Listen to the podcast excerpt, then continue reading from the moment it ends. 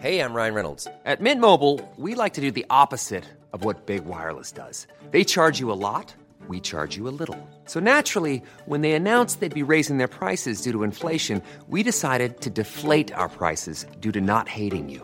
That's right. We're cutting the price of Mint Unlimited from $30 a month to just $15 a month. Give it a try at mintmobile.com slash switch. $45 upfront for three months plus taxes and fees. Promo rate for new customers for limited time. Unlimited more than 40 gigabytes per month. Slows. Full terms at mintmobile.com. Tarde a tarde, lo que necesitas saber de forma ligera, con un tono accesible. Solórzano, el referente informativo.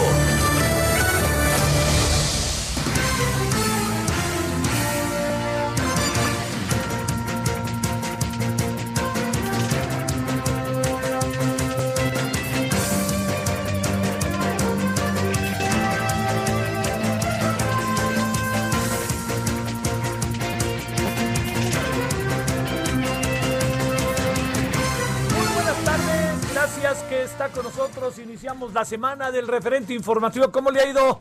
¿Cómo le fue de fin de semana? ¿Cómo la pasó? Oiga, pues le cuento, le saludo, le saludo al servidor Javier Solórzano, todo el equipo aquí de Heraldo Radio, en, la Ciudad de México 98.5 de FM. Oiga, le cuento que está haciendo frío y que bajó la temperatura, ha ido bajando, ¿no? Ahí va bajando, ahí va bajando, ahí va bajando. Todavía no es tan considerable porque pues estamos en movimiento, pero, pero sí bajó la temperatura. Ahora sí que aguas, aguas, aguas, aguas. Sí bajó la temperatura para que usted tenga el mayor de los cuidados y no, no pase por alto la situación que, pues, este, ya sabe, traemos coronavirus, traemos ah, frío y no se nos vea las gripas, la influenza, todo eso y para qué quiere.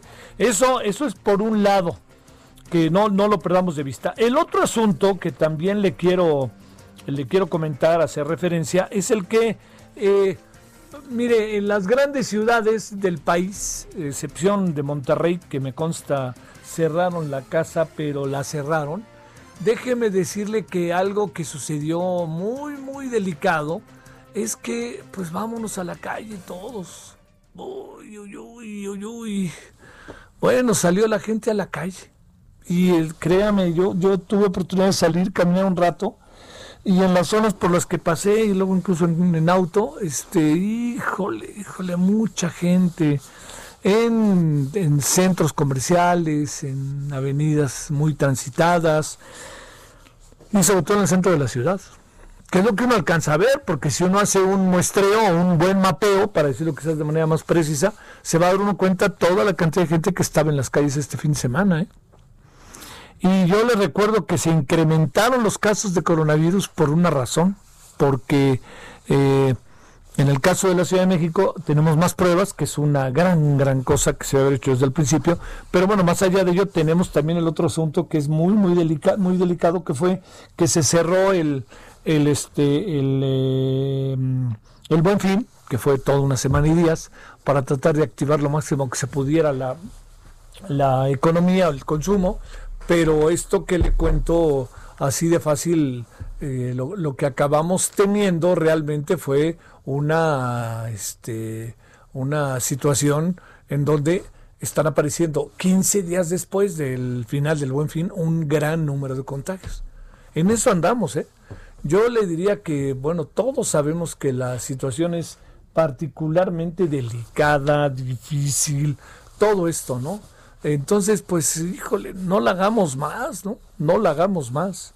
Fíjese, hoy, hoy, en estos días, vamos seguramente a, a tener una mayor... Eh, se va a concentrar seguramente de manera importante entre, entre la, en todo este proceso, entre eh, ciertos sectores, pero pues también va a ser inevitable, ¿no? Así padres de familia, etcétera, pues el tema de que termina el año lectivo. El año lectivo, perdón, per, ¿eh? termina el primer semestre del año lectivo. Quiere decir que los que están en primero de primaria terminan el primer semestre de primero de primaria. Perdóneme, a partir de, de diciembre, diciembre, 20, diciembre 18, 19, 20 por ahí. Entonces vamos a tener que empezar a hacer, a querer o no, una buena cantidad, así, una buena, buena, buena cantidad, diría yo, de balances y de, y de conocimiento y de tratar de ver dónde quedó el conocimiento, por dónde, le diría yo, por dónde, dónde avanzamos, dónde no avanzamos, qué fue lo que pasó en estos días. Ese es el gran asunto, en todos estos meses más que días. Entonces, no perdamos de vista que se nos va a acercar una evaluación de la evaluación. A ver, dicho de otra manera, eh, tenemos que saber cómo nos fue en este primer semestre del año lectivo. Ah, ojalá la CEP aprenda rápidamente y se eche a andar lo más rápido que pueda para que la CEP nos pueda decir qué, aprendieron, por dónde fueron las cosas, qué se hizo, qué, qué se hizo, qué no se hizo, qué se debió hacer y qué van a hacer ahora. Yo el fin de semana leí varios artículos sobre el tema. A ver, quienes piensan que no sé por qué no traen este para explicar, a ver, para explicar las lluvias, no sé por qué no traen este, los documentales de National Geographic. Bueno, pues, pues si quieren los traen. El problema es quién los va a pagar. Los derechos son altísimos. Y si estamos con un gobierno que no mete un quinto ni de broma, porque está en la austeridad como forma de vida y de gobierno, pues usted imagínese, cómprense unos, eh, cómprense los derechos de un documental de National Geographic. ya estoy viendo lo que va a salir y ya estoy viendo, allá saben quién diciendo los van a comprar mangos, aquí no compran nada, que aprendan ahí, ahí como se pueda. Y eso, pues, eso es una. Pero imagínense cuántas no son parecidas, similares o que tienen que ver con lo que le estoy diciendo en términos de los apoyos escolares. Yo sigo pensando que la CEP ha hecho un gran, gran, gran trabajo. Yo sí soy de los que piensa que la CEP se echó para adelante, funcionó, eh, hizo cosas muy, muy bien hechecitas. Este, además de ello, eh, diría, eh, acorde a las circunstancias, pues va a haber limitaciones, va a haber un chorro de limitaciones, no tres o cuatro, pero la CEP ha hecho un gran trabajo. Yo no agrego más, le voy a decir por qué, porque va a llegar el día, la semana que entra nos vamos a abocar a hacer una evaluación de la evaluación, a ver, una evaluación sobre lo que se esté evaluando por parte de los maestros y todo. Entonces vamos a ver en qué andamos, a ver si este le diría yo, este, a ver, a ver, a ver si tenemos también un aprendizaje como, como proceso, como parte del proceso escolar. ¿Qué es lo que quiero decir aprendizaje como parte del proceso escolar? Pues simple y sencillamente que, a ver si, a ver si nos sirve el aprendizaje de lo que ha sido este semestre, ¿no? Y que nos ayude y que nos echemos para adelante y bueno, pues eso, ¿no? Eso es lo que uno, uno imagina. Pero sí le quiero decir algo, las clases presenciales están lejísimos de volver.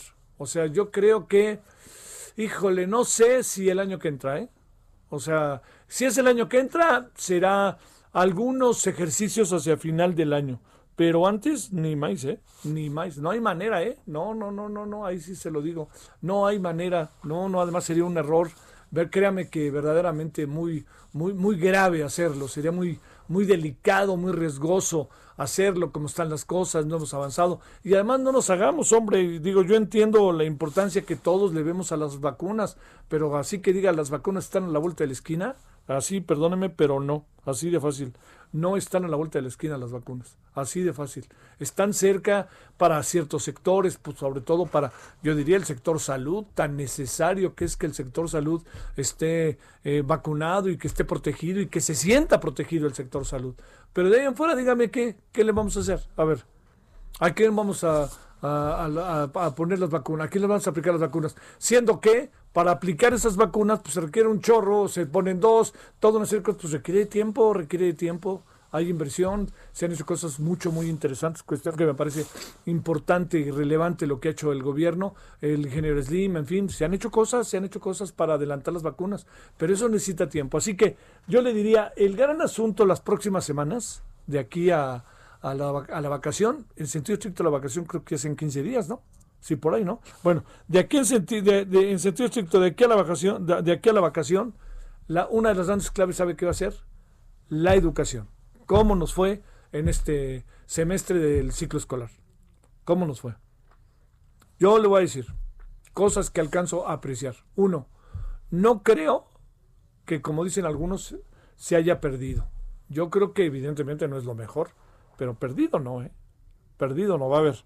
Porque también es un poco, cuando dicen perdido es un poco como darle duro al gobierno. Pero a ver, ¿usted no cree que todos hemos tenido un aprendizaje este semestre?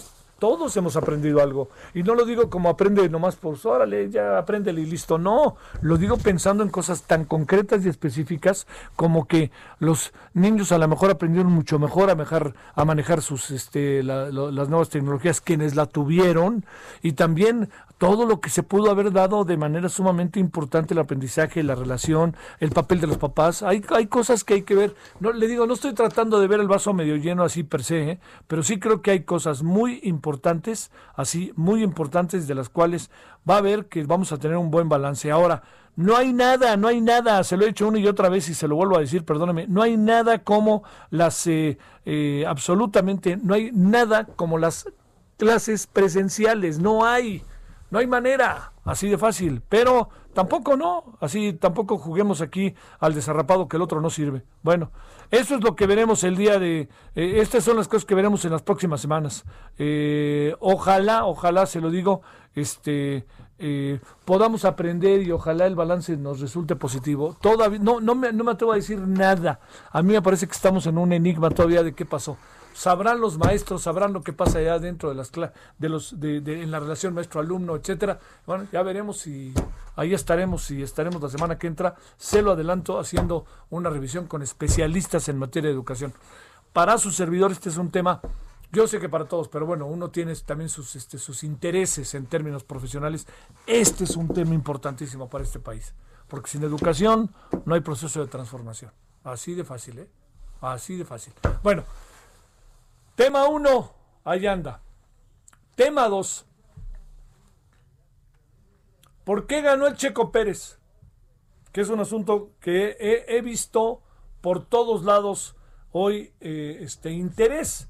Es evidente que el, presidente mandó un tuit, no, no tanto interesado en las carreras, no creo que le interesen al presidente las carreras, y no lo digo peyorativamente, pero es evidente que el presidente vio que el Checo Pérez se convirtió en una figura del mundo. O sea, yo he recibido en, mi tweet eh, el final de la carrera en, los siguientes idiomas. En español, a mí me gustan mucho los de Fox, digan lo que digan, con el chacho ahí. Me vi el final, eh, escuché el final de la carrera en francés. En inglés, lo escuché en español de España, ¿no? O sea, de porque estaba ahí un español que se llama Carlos Sainz. Y luego también lo escuché en italiano que ya que son muy de carreras de autos, y lo escuché en árabe, así. Sé que está en todos los idiomas. Todo eso lo escuché, ¿no? Pero eso le dice cómo un evento de esta naturaleza se puede convertir en un eh, eh, en algo que es del mundo. El, el, gran circo le llaman. Bueno, ¿por qué ganó el Checo Pérez? Yo creo que es un, es un hombre que tiene una mentalidad auténticamente echada para adelante.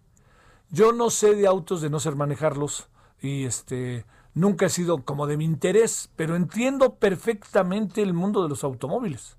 Lo entiendo perfectamente porque es un mundo apasionante y es este personas que les gusta tener su coche bien y hacer una cosa, otra cosa, cambiar de modelo cada determinado tiempo cuando se podía. Yo lo entiendo, es, es, es, hay una pasión de fondo, ¿no? Pero le voy a decir qué es lo que creo que, que a mí me resultó particularmente este, interesante que, que, que, en la primera vuelta, yo sin saber, lo iba medio viendo, lo veía y lo dejaba de ver, lo veía y lo dejaba de ver. En la primera vuelta le dan un golpe y el tipo se logra recuperar. Y entonces uno va conociendo que el tipo, que o sea Checo Pérez, lo que él piensa es que nunca te des por vencido. Yo creo que eso lo pensamos todos. La clave del asunto es que el nunca te des por vencido vale cuando las circunstancias son adversas. No vale cuando uno tiene el asunto listo, adelante y vámonos derecho. No, no, cuando todo está contra uno. Y en ese contra uno es que el Chico Pérez hizo lo que tenía que hacer. Y entonces, si unos se equivocan, otros no se equivocan, todo eso forma parte del quehacer. Es una metáfora de vida el triunfo del Checo Pérez ayer. Puede haber que los otros se equivocan, ¿no? Entonces, es que se equivocaron los de Mercedes, por eso, de eso yo me enteré después que me contaron todo el asunto y que me explicaban. Dije, pues sí se pudieron haber equivocado, porque hasta donde yo sé también se han equivocado con el Checo Pérez, ¿no? Entonces, eso es un asunto en donde el que sabe aprovechar la circunstancia llega a los, a, los diría yo, a los niveles de, de excelencia que llegó ayer el Checo Pérez. Ya todo esto que si no tiene un equipo el año que entra o no, pues eso a mí me, resulta un poquito lejos, pero no deja de ser, la verdad, la verdad, no deja de ser este paradójico, ¿no? Que un cuate que esté en cuarto lugar, que seguramente va a caer en cuarto lugar del Mundial de Pilotos este año, que ganó un, un gran premio, pues no tenga equipo el año que entra, pues eso suena raro, ¿no? Pero bueno, pues así es, así es este el negocio, así es el, estas cosas y listo. Pero lo quiero poner por delante porque eh, creo que ayer, si usted se da cuenta, con todo, y yo sé que su vida ahorita está caminando, ya está que si, que si la escuela, que si la chamba, que si 20 cosas, que andamos todos, este, que si el presidente dijo, que la mañanera, que si no dijo, ya independientemente de eso, yo le diría que lo más importante de lo que pasó ayer es que a todos de alguna otra manera, sin saber incluso de autos, nos concitó, nos convocó, nos, nos hizo ver qué estaba pasando a través de un joven, bueno, ni tan joven, pero de un cuate que se llama Sergio Pérez, que resultó ganador y que resultó ser verdaderamente hacer un trabajo formidable respecto a su profesión, que eso es este lo más importante. Entonces, no no lo paso por alto, créame, este me parece que, que, además hay como muchos inéditos. Hace 50 años no ganaba un mexicano un, un gran premio de esta naturaleza. El último que lo hizo fue Pedro Rodríguez. Este, también el inédito de, de, que venía en el último lugar y acabó en primero.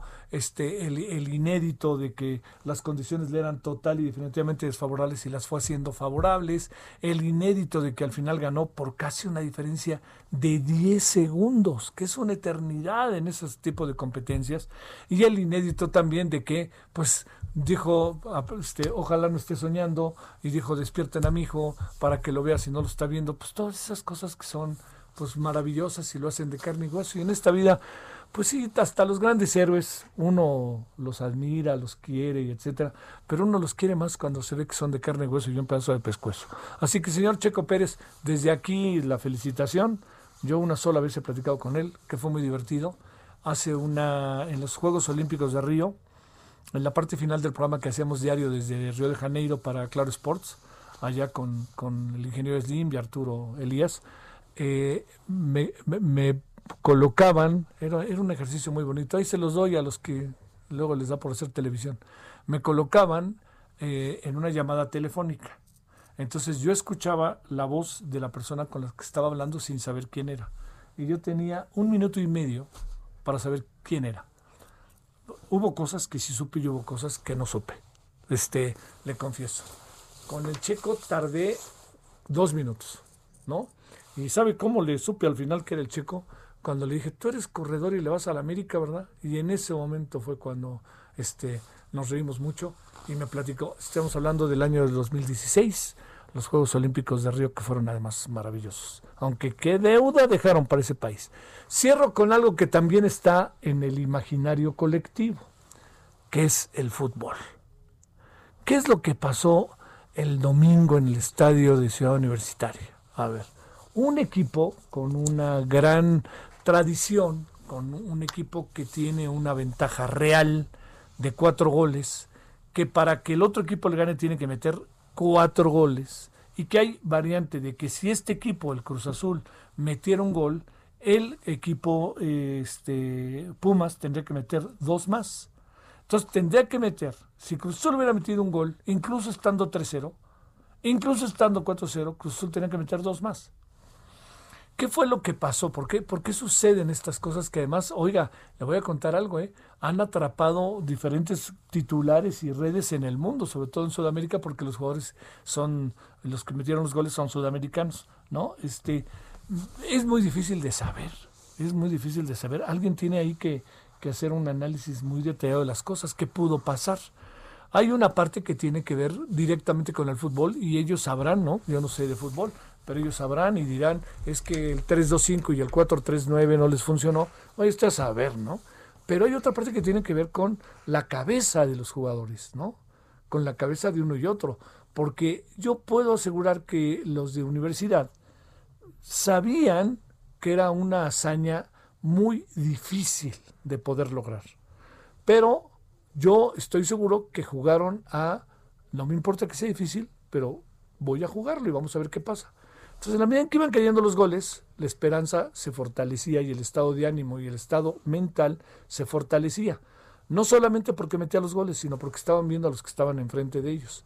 Y los que estaban enfrente de ellos tenían la mirada perdida, equivocaban un pasecillo otro también, pusieron a un portero por circunstancias que usted quiera, de este diferente a Corona, y entonces eso también se convirtió en un elemento que a lo mejor le pudo haber dado confianza a, a la universidad, porque dijeron, este, no va a decir que nos estén menospreciando, ¿no? Pero al final, lo que acabó pasando es que el desarrollo del proceso del juego, mental, físico, deportivo, le pasó al Cruz Azul por encima. Se quedó Cruz Azul absolutamente sin nada. Se quedó perdido, perdido. Pero lo voy a decir, oiga, usted va a decir, oiga, a mí cuénteme mejor de la mañanera. Ahí voy, ahí voy. Pero nomás déjeme contarle algo respecto al partido. El juego adquiere tanta dimensión porque el Cruz Azul ha logrado que se ha logrado, fíjese, que se conjugue un verbo, que es cruzazulear, que significa estar a punto de ganar y perder, tener todas las condiciones para ganar y perder. Bueno, esto que le estoy contando es lo que pasó ayer. ¿Qué va a pasar? No sé. ¿Qué va a ganar Universidad de León? Pues no sé. Pero lo que sí es que yo creo que Cruz Azul le debe, Cruz Azul le debe una gran explicación, gran explicación a su afición no la tiene, pero le, debe, debe de pensar en eso. Hoy leía que, que a lo mejor Álvaro Dávila se iba para allá. Este, yo creo que, pues sí es por ahí, pero no solo por ahí, ¿no? Traen un lío ahí muy grande la empresa, ¿no? Pero le voy a decir por qué creo que no es, que puede ser por ahí. Porque Álvaro Dávila es el patito feo, siempre lo menospreciaron en TV Azteca, y al Morelia, que no le daban un quinto, ganaba, ganaba, ganaba, avanzaba, avanzaba. Le quitaban jugadores y ahí seguía vivito y coleando. Entonces eso se debe pues al equipo que logró conjuntar, pero Álvaro Dávila. Él es el que le sabía cómo, cuándo y a qué hora. Sería padrísimo que Álvaro Dávila, que ya dejó el Morelia y que ya no tiene que ver con TV Azteca, se fuera a Cruz Azul. No sé, a lo mejor sería un buen intento. Pero como sea lo de ayer, mostró varias caras. Uno, la universidad, que se, vio sin jugar maravillosamente, ¿eh? pero con qué voluntad expresa, manifiesta, se echó para adelante. Cruz Azul, que se murió de nada, tal cual, como el América se murió de nada ante el Guadalajara y como el Guadalajara se murió casi de nada contra el León, ¿eh? Ojo con eso, no anden, no andemos pensando que porque ya ganaron el partido, el primero y hasta el segundo, ¿no? Y tercero, lo del Checo Pérez. Fue, fue un fin de semana ahí muy, muy interesante en lo que corresponde a lo deportivo, a tal grado que no le quedó otra al presidente que felicitar al Checo Pérez, que seguramente no sabe ni qué es la Fórmula 1, y no lo digo peyorativamente, no está en su radar, no está en su radar, pero no lo dejó pasar, y eso me parece muy bien. A ver, vámonos contigo, Israel Lorenzana, ¿dónde andas, Israel? Javier Solórzano, un gusto saludarte esta tarde. Estamos ubicados aquí en la zona de la calzada de Guadalupe. Es la Basílica de Guadalupe, también conocido este punto como el puente papal. Fíjate que ya se lleva a cabo un operativo importante por parte de las autoridades de la alcaldía Gustavo Amadero y también de la alcaldía capitalina. Se trata de este operativo para evitar los contagios de COVID-19. Y es que exactamente aquí en esta entrada donde nos ubicamos, la entrada principal de la Basílica de Guadalupe, han instalado algunas carpas y por supuesto también algunas eh, pues bombas para que la gente, aplicadores pues, de gel antibacterial para que los peregrinos que están llegando pues puedan entrar sanitizados al templo mariano. Te quiero decir, Javier, que desde el primero de diciembre hasta el día de hoy, las autoridades de la alcaldía han contabilizado a más de 126 mil peregrinos que han llegado de diferentes estados de la República, también por supuesto de aquí de la Ciudad de México. Tan solo el día de hoy van 5.200, así los han contabilizado. Aquí tenemos personal que está aplicando también gel y tomando la temperatura. Fíjate que, pues no como una innovación, sino que, pues para suerte de las personas que vienen aquí a la Basílica Javier, si así lo podemos decir, han instalado unas eh, cámaras termográficas, las cuales antes de que pase la persona hacia la puerta principal son detectadas por estas cámaras y les checan la temperatura corporal. Esto ha llevado a que algunas personas, pues que han llegado con la temperatura alta, sean pasados a los kioscos o a las carpas donde está personal de salud o protección civil y ahí bueno los orientan, les dan atención médica, por supuesto no les permiten ingresar, pero pues es una buena noticia, están aquí muy al pendiente de los contagios de coronavirus. Hay que recordar que se dio a conocer por parte de la arquidiócesis y de las autoridades capitalinas que del 10 al 13 de diciembre van a estar, va a estar cerrada la Basílica de Guadalupe para evitar contagios de coronavirus y todas las actividades estarán siendo transmitidas a través de algunas televisoras y por supuesto vía internet en redes sociales. Así que bueno, pues continúa este operativo peregrino Quédate en casa 2020, Javier, y las autoridades muy al pendiente del ingreso de los peregrinos que se han dado cita, esto pues esperando ingresar, dejar flores, dejar una veladora, Sale. porque pues toman en cuenta que va a estar cerrada la Basílica, Javier. Saludos Israel. Hasta luego. Pausa. El referente informativo regresa luego de una pausa.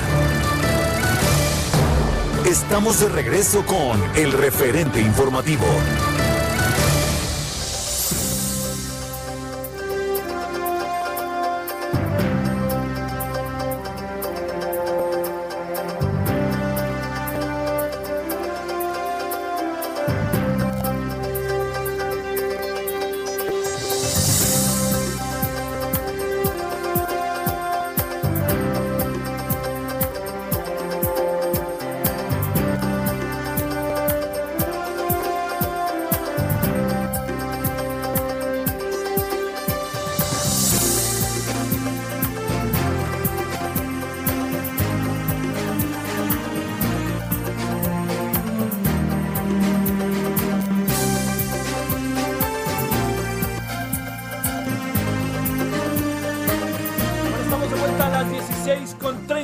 30 en la hora del centro. A ver, eh, Javier Ruiz, ¿qué ha pasado en el centro de la ciudad? Ya vimos lo que pasa alrededor de la basílica. ¿Qué pasa ahora en el centro de la ciudad, Javier? Hola Javier, te saludo con gusto, excelente tarde. Pues eh, continúan llegando todavía personas pues a realizar algunas compras al centro histórico, a pesar de que pues continuamos en pandemia de semáforo naranja, pues prácticamente ya al límite y a pasos o a la vuelta del semáforo rojo. A un dato importante que hemos podido observar, principalmente en el centro de la Ciudad de México, es que muchas personas, principalmente pues jóvenes, entre los 15 a 23 años, 25 años, pues no utilizan el cubrebocas, lo que sí las personas pues mayores, principalmente las de la tercera edad, son las que sí están utilizando los cubrebocas. En este día, pues las, en las calles que hemos recorrido, principalmente pues Avenida con Marcos de Belén, República de Chile, República de Cuba, es donde hemos podido observar pues, estas personas que no utilizan el cubrebocas en algunos comercios del centro histórico. Aquí sí únicamente pues les solicitan que quien no tenga cubrebocas pues no pueden ingresar. También sí se mantienen las medidas de sana distancia y también pues el gel antibacterial. Así que un día pues eh, más tranquilo, sin embargo mencionar que el fin de semana pues que fue antier, ayer y antier, pues también se registró gran afluencia principalmente en la zona centro de la Ciudad de México, así que las recomendaciones por supuesto siguen siendo pues utilizar las medidas eh, sanitarias y quien va a acudir al centro histórico, principalmente los jóvenes, pues que lo hagan eh, con cubrebocas, que tomen las medidas necesarias, porque pues continúa esta pandemia, a pesar de que ya se encuentra pues cerca pues la vacuna de llegar a la Ciudad de México, pues aún así hay que tomar estas medidas. De momento, arterias como 20 de noviembre pues, están cerradas a partir de la calle de Venustiano Carranza, no pueden ingresar ningún vehículo, únicamente caminando. Hay que tomar como alternativa también la zona del eje central para quien transita en este punto y la avenida Izazaga, en general todavía el desplazamiento vehicular es bastante aceptable. De momento, Javier, el reporte que tenemos. No vaya a ser, mi querido Javier, que es el día lunes, ¿no? Y que como es lunes, mucha gente no se asome y ve. Tú a saber mañana. Sí, sí, sin duda alguna, muchas personas pues se confían, pero pues sí las recomendaciones, eh, recordar y tener muy en pie que continúan pues esta pandemia, no hay que bajar la guardia, principalmente pues los jóvenes, reitero, es que sí hemos visto bastantes jóvenes pues llegan al centro histórico, que andan en bicicleta, andan caminando, incluso corriendo, realmente pues no utilizan el cubrebocas que pues es necesario para este punto y que principalmente pues para esta, eh, para pues tratar de frenar esta pandemia, Javier. Saludos, buenas tardes. Hace frío, ¿verdad, Javier? Sí, hace frío, incluso llo- llovió muy ligero en la zona sur y la zona centro de la Ciudad de México, continúa nublado, no está de más pues sacar alguna chamarra, una gorra, una gorra, una, un- una sudadera, porque vaya que va a ser frío en, en, la- en esta tarde y que también se espera que en las próximas horas pues continúe bajando la temperatura, Javier. Saludos, Javier. Buenas tardes. Gracias, igual, hasta luego, buenas tardes, fuerte abrazo. 16:34 en la hora del centro. Solórzano, el referente informativo.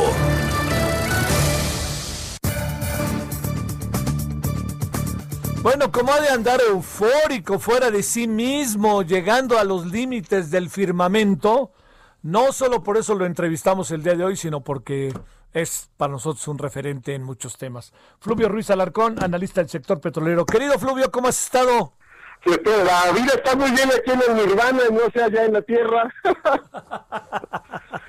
no, hombre, qué remontada, mi querido Javier, ¿eh? Híjole, ¿por qué no conseguimos, no sé, este... Pues es que un psicólogo no va a servir ya de mucho a estas alturas, ¿no? Pues, realmente, ¿qué, le, ¿qué, le, pasa al Cruz Azul y qué cosa, no? Sí, cara, y ahora sí, mira, yo tengo eh, familiares muy queridos este, ayer evitamos en el WhatsApp familiar cualquier referencia al partido, por supuesto.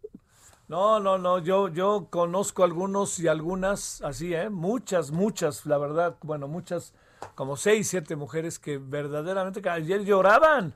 Oye, pero ¿de qué se trata esto, no? Y luego también, por otra parte, este, digo, ese enjundio de Pumas fue muy importante en partidos en donde te juegas, pues, te juegas el todo o nada, ¿no?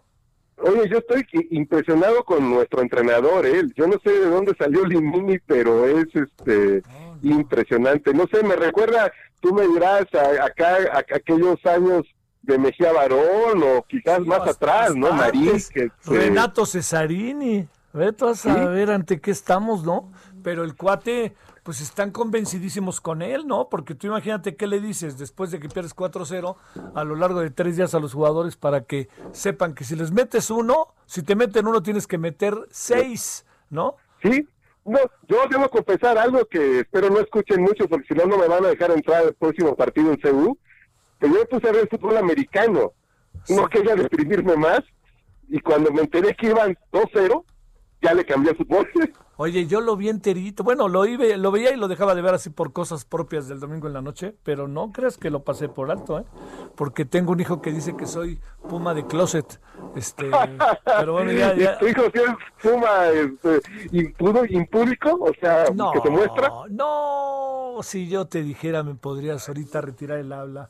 No, mejor no me digas. Americanista, lo peor, mi Javier. americanista de corazón profundo, con eso te digo. No, no, la, llora, la llora. ni una silla de tu testamento, mi Javier. No, no, no, imagínate, además es rockero, le digo, eso es algo que no puedo creer. Oye, querido Fluvio, a ver, pongamos el asunto con peras y manzanas de la señora Felipa. Te lo planteo por lo siguiente, porque ahora parece que el gobierno no es responsable de nada. Y, digamos ya, ¿no? Ya, ya, pues ya, bueno, ya nos dijeron, ah, y el presidente de nuevo, yo no tuve nada que ver allá, pues es cosa de ellos, ¿no? A ver, ¿cómo podemos verlo? En el ámbito uno, inevitablemente fluvio político, y en el otro, al interior de Pemex. ¿Cómo es posible que no se hayan dado cuenta cuando se habla de contratos? Y entiendo que este no era un contrato cualquiera, ¿no? Sí, mira, es, la verdad es que es un tema complejo, porque independientemente de cómo lo quieras ver, siempre hay alguien que pues va a salir cuestionado, ¿no? Si en, un país, digamos, normal, o vamos, vamos, para quitar el juicio de valor, en un país con una trayectoria donde el conflicto de intereses pues sea algo raro y, que no se presenta mucho en, eh, en las esferas del poder, pues la verdad es que no sería ninguna noticia, ¿no? O sea, si eh, esta Felipa o sus empresas cumplieron con los requisitos eh, formales de los procesos de licitación, pues este no tendría por qué causar ningún escosor, ¿no? Este, pero obviamente, como dices, en el plano de lo político, con las historias que tenemos desde un presidente que hablaba del orgullo de su nepotismo y cosas así, este, pues sí es o una de dos o al final de cuentas un acto con alta sospecha de conflicto de interés o este una injusticia en términos de que a partir de las sospechas que se pueden despertar en la opinión pública rescindes pues de manera arbitraria eh, un contrato que pudo haber sido obtenido este con todas las de la ley no o sea que es, me, parece que es parte de la de la complejidad de, de este tema no porque sí si esta persona, eh, eh, pues más allá de ser la prima del, del presidente de la República, de algo tiene que vivir, ¿no? Como cualquier persona. Claro, claro. Eh, imagínate, ¿a qué no se puede dedicar sin generar sospechas de conflicto de interés un familiar en, segundo grado del presidente de la República en este país.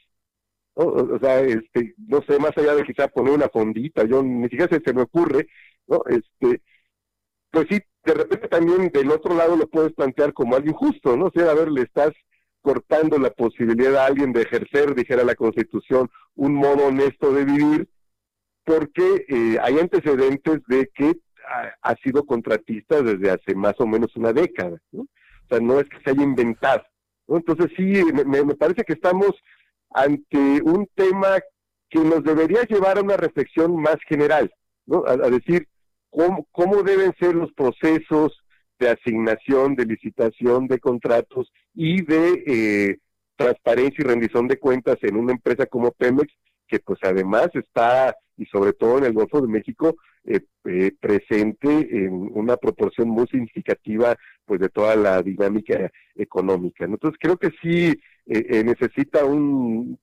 un detalle mayor, ¿no? Planteando el asunto de esta naturaleza y con todos los antecedentes que tenemos, eh, decía eh, eh, aquel, ¿no? López Portillo, el orgullo de mi nepotismo. Así es. Pero también te planteo, no, en función de, de los escrúpulos que ha manifestado el presidente como candidato, de las críticas que ha manifestado como candidato, no, no es un asunto este que debió haber puesto en la mesa con su familia antes de empezar el sexenio, entendiendo muy claramente lo que dices. O sea, voy a tener que dejar de trabajar en lo que trabajo toda la vida porque ahora tú eres presidente o qué fregados hago. O sea, todos esos terrenos de disyuntiva, ¿cómo las ves, querido Fluvio? Sí, justamente, mira, yo, yo he sabido de, incluso de algún director de Pemex que dijo eso con su familia cercana y sus amigos muy cercanos, ¿no? Este, porque precisamente eh, lo que también es un gran clásico en la política, ¿no? Sobre la eh, quizás medio sexista de la esposa del César, ¿no? Tiene que ser y parecer, ¿no? Entonces creo que que sí, eh, sobre, creo que aquí lo, como lo bien lo dices, lo lo que determina mucho el curso de los asuntos es el contexto, ¿no? La, la, la historia de quien finalmente ha construido muy buena parte de su capital político sobre la base de, combatir pues el influyentismo, el nepotismo, eh, los conflictos de interés, esta eh, visión que por cierto eh, es muy con referencia a Gramsci, ¿no? Del, del, Estado como el comité de administración de los negocios de la oligarquía, en fin. Entonces creo que sí. Mira, alguna vez escuché al, al hijo mayor de Charles de Gaulle, que por lo demás también se llama Charles de Gaulle, este, decir que desde su punto de vista los, los familiares, los cercanos de ciertas figuras eh, no tienen derechos sino únicamente obligaciones, ¿no? por, más injusto que, eso parezca. Entonces creo que, que podríamos estar frente a algo donde en el fondo no hay nada indebido, pero que en el discurso y en el debate político y en buena medida construido por el propio presidente de la República, pues sí tienes que actuar, no como si lo hubiera, pero sí cuidando al máximo que ni siquiera se dé la percepción de que existe, ¿no? Y, y, sí, como decía el hijo de De Gaulle, pues al final eres tan cercano a, a, una figura política de la dimensión del presidente que pues muy probablemente tengas solo obligaciones y no todos tus derechos. ¿no? Oye, la, la otra que creo que marcó mucho las cosas la verdad, fue el hecho de cómo desacreditó desde el primer momento el presidente a Carlos Loret, ¿no? Sí, sí, sí, sí, por, porque también es eso, ¿no? Parte de la, de la complejidad de, este asunto es eh, eh, pues esta confrontación que ya hay, ¿no? Frente, frente a, algunos eh, periodistas, ¿no? Entonces, sí, creo que queda, queda atrapado en todas esas circunstancias, ¿no? Digamos, un caso así, porque ahora no hablamos de un hermano, hablamos de un primo hermano, ¿no? Este, eh, pues hay, eh, en las épocas esas justamente de quien hablaba de orgullo y su nepotismo, eh, pues no hubiera tenido ninguna relevancia, ¿no? Este, hubiera sido algo pues muy, muy ajeno. Pero si a eso le sumas, por ejemplo, que toda la andanada desde el Estado que se lanzó contra el expresidente de la Comisión Reguladora de Energía porque un primo en no sé qué grado tiene, eh, trabaja, ni siquiera es accionista, ni mucho menos, sino trabaja en una empresa del sector y aunque el expresidente Guillermo García Alcocer lo, había declarado, pues le, le costó por el momento 10 años de inhabilitación, entonces hay eh, un contexto, eh, perdón la realmente existente, ¿no? Construido desde, desde el, Ejecutivo mismo, donde si, si te lanzas contra eh, quienes incurren en él, pero que no forman parte de, tu proyecto político, pues eh, eventualmente también tienes que asumirlo cuando sí forman de, este parte de, tu entorno mismo, ¿no? Creo que eh, eh, de repente tendríamos que pensar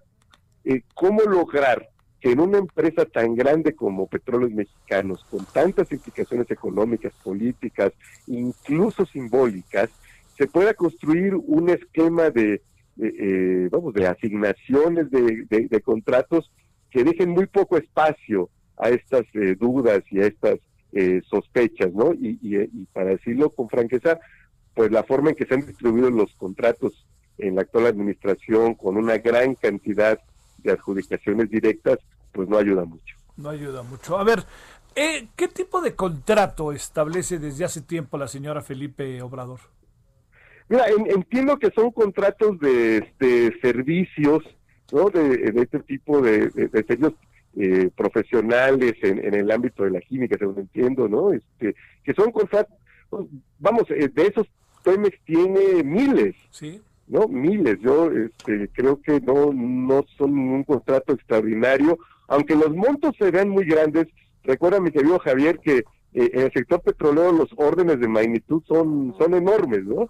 que, cifras que, eh, vamos, 365 millones, eh, eh, no sé, en el sector cultura, pues estás hablando de programas estatales que no tienen de, cultura, que no tienen una asignación presupuestal de ese tamaño.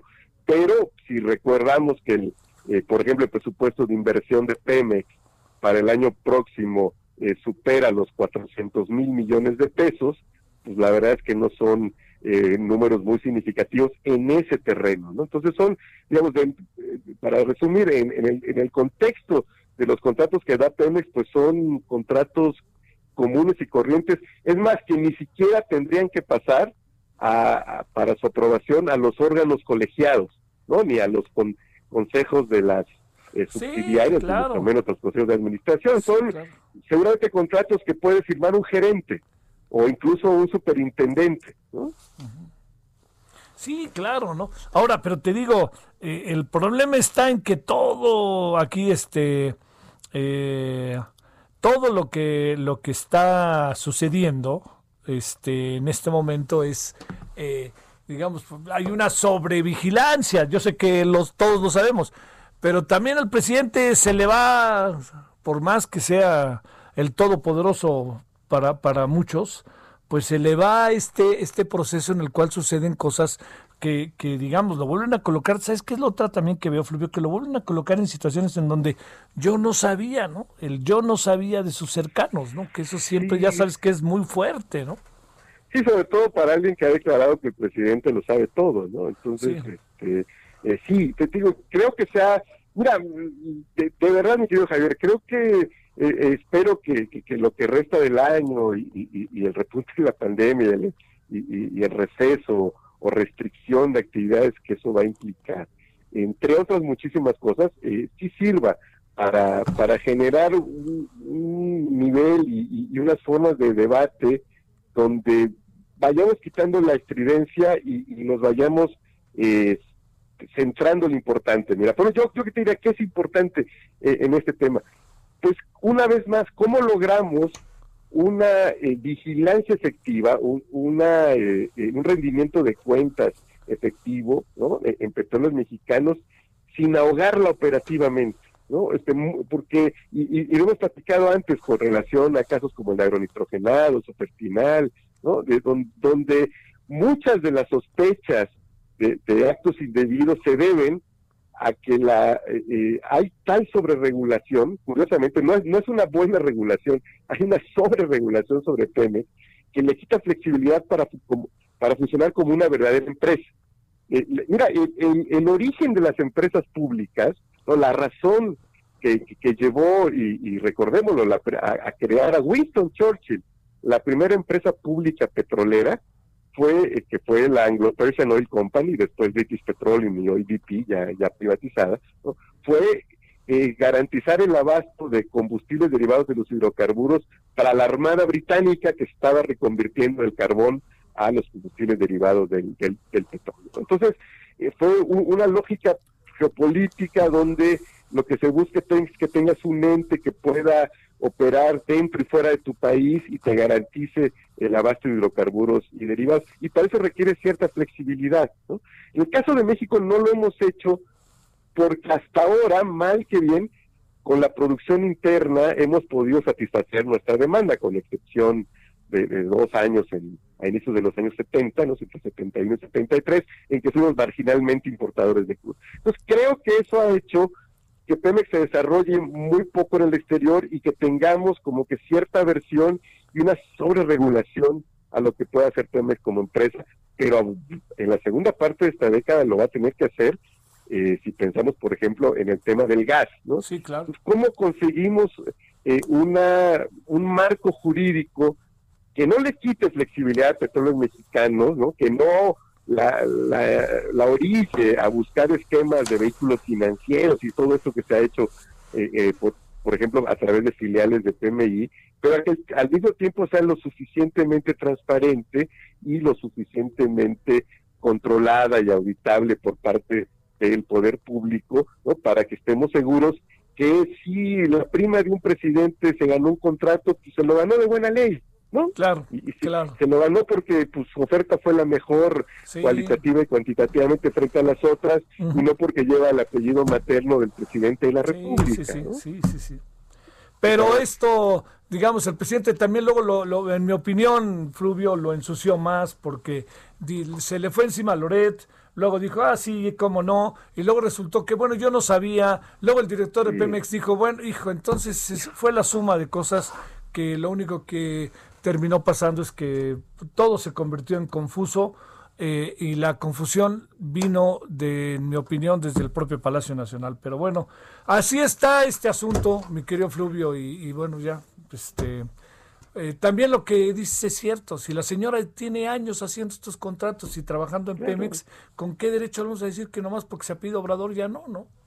Claro, y, y mira, yo, yo, yo, supongo que ella no va a, ni a demandar ni a quejarse, pero eh, en, vamos, en, eh, si pensamos en el derecho, a mí me da la impresión que pues, tendría toda la posibilidad del mundo, porque ¿cómo justificas? En la ley no hay nada que justifique ex post que se te recibe un contrato pues porque llevas, porque eres prima hermana del presidente, ¿no? O sea, este, eso no es un motivo para...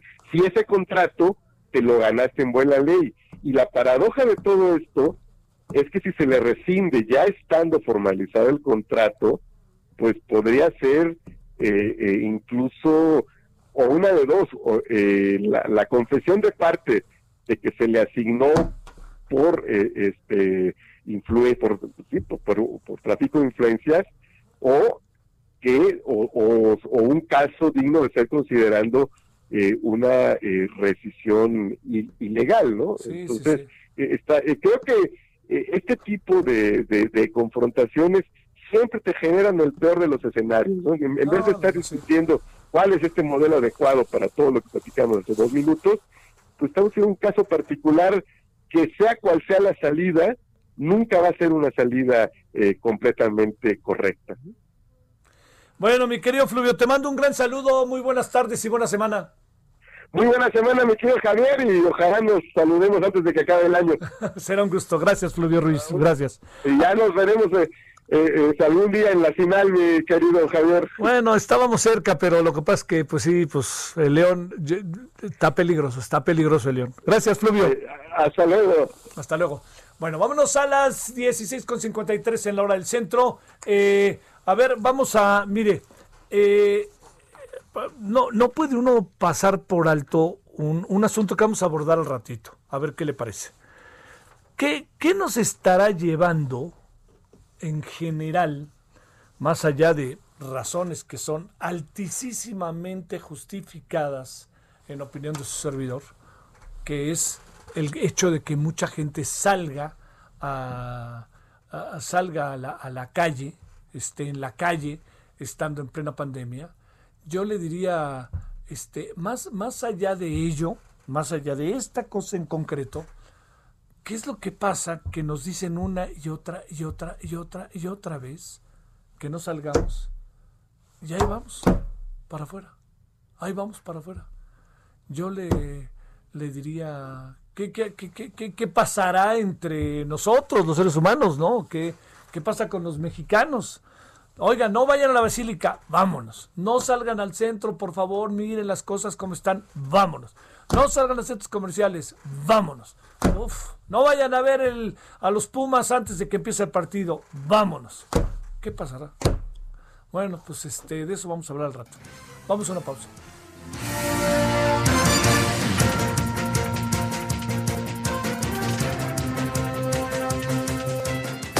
El referente informativo regresa luego de una pausa.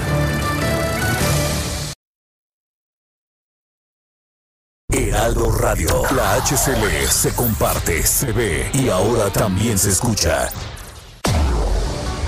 Tarde a tarde, lo que necesitas saber de forma ligera, con un tono accesible. Solórzano, el referente informativo.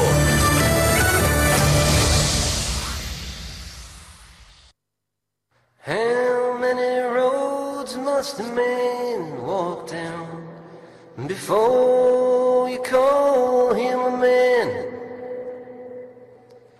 How many seas must the white dove sail before she sleeps in the sand? How many times must the cannonballs fly before they're forever banned? The answer, my friend,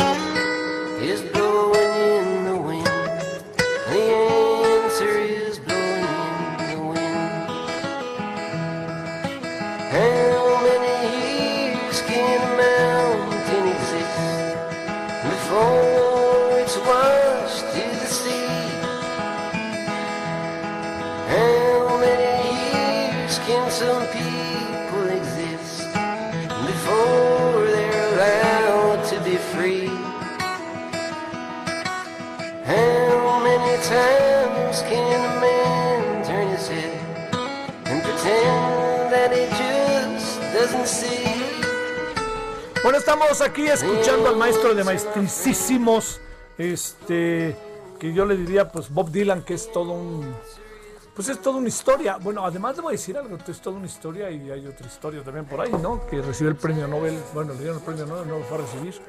Una cosa ahí medio me parece que no, no, no, no me gustó mucho que no fuera. Pero bueno, pues uno entiende que, que tiene sus razones, etcétera. Pero bueno, todo porque, primero es una canción Blowing the Wind y Like a Rolling Stone, dos de las canciones realmente más padres, en verdad, de, de Bob Dylan. Dos de las muchas, ¿eh? Dos de las muchas.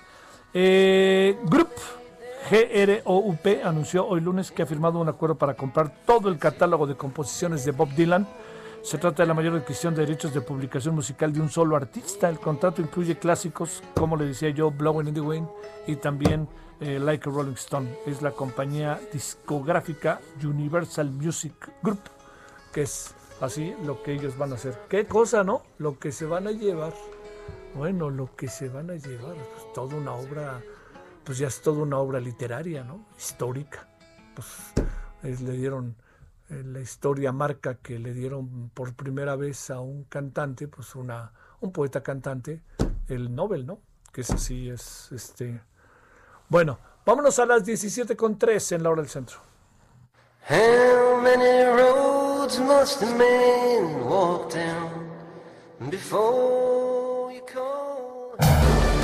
Solórzano, el referente informativo.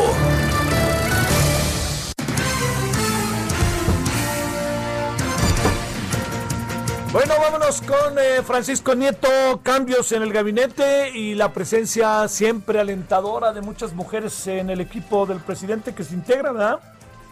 Javier, ¿qué tal? Muy buenas tardes. Efectivamente, hoy el presidente Andrés Manuel López Obrador propuso a cinco mujeres para ocupar cargos en distintos lugares del gobierno.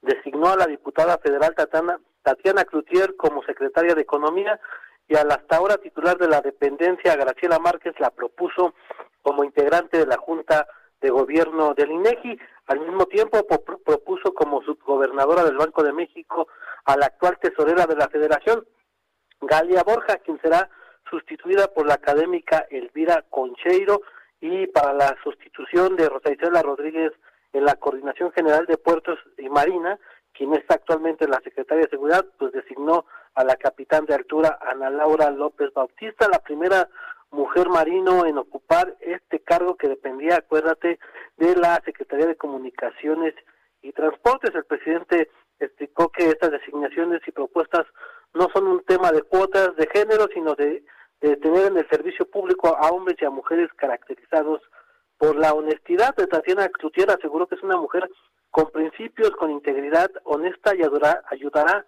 a que siga promoviendo la actividad económica en el país y que se tengan buenas relaciones en el sector empresarial, en el sector obrero, así como fomentando, fomentando el comercio exterior. Y de Márquez Colín explicó pues que el próximo año deberá ser una propuesta para la dirección del INEGI, por lo que es importante que una integrante vinculada a su movimiento pues esté ahí y en el caso de esta capitana, esta eh, pues, eh, Marino, pues fue una designación que hizo el propio titular de la Marina para que eh, esta mujer ocupe pues esta coordinación que tenía Rosa Isela Rodríguez eh, Javier, pues fueron los cambios que dio a conocer el presidente. Oye, yo entiendo, pues, este, también el, el presidente también su gente. A Graciela la quiere para que al rato sea presidenta del INEGI. Pero la pregunta es, este, ¿tendrá, será el perfil, será el perfil Tatiana Cloutier para estar en esa secretaría y en medio de lo que se nos viene? Pues mira, de entrada el presidente explicó que es una mujer honesta y con eso pues le, va, le, le basta para que pueda ocupar cualquier cargo y bueno pues esta eh, Tatiana pues está vinculada con Alfonso Romo, Alfonso Romo quien acaba de salir del gabinete y que también tuvo una relación muy importante con los empresarios, entonces por ahí puede venir la correlación de tener algún tipo de contacto con el empresariado, con la IP mexicana y pues vamos a ver qué tal le resulta al presidente este cambio de esta diputada federal. Está difícil no pensar en, en muchas, este, el- no, no hacer muchas, elucu- está difícil no hacer elucubraciones sobre los cambios que hizo hoy el presidente, sobre todo en lo que, en lo que corresponde a, a- a las consecuencias que puede traer y eh, pues siempre sigue siendo un terreno un poco de duda, ¿no, Francisco? El hecho de cómo salió Alfonso Romo del gabinete, ¿no? Es correcto, pues no está muy bueno. El presidente explicó que era un pacto de dos años, pero al final pues se va Alfonso Romo en menos en medio de discusiones importantes, como es el tema del outsourcing, como es el tema de las afores y bueno pues dejó al presidente a media negociación y todo pareciera que eh, aunque ellos lo, pintan como un tema de, de amistad y de que así era la relación, a un tema de que pudiera estar más eh, complicada la relación al interior del gabinete. Sale. Bueno, te mando un saludo, muchas gracias. Hasta luego, buenos días. Adiós, Francisco Nieto, buenas tardes. Bueno, vámonos ahora que son las, las 17.7 en la hora del centro. Solórzano, el referente informativo.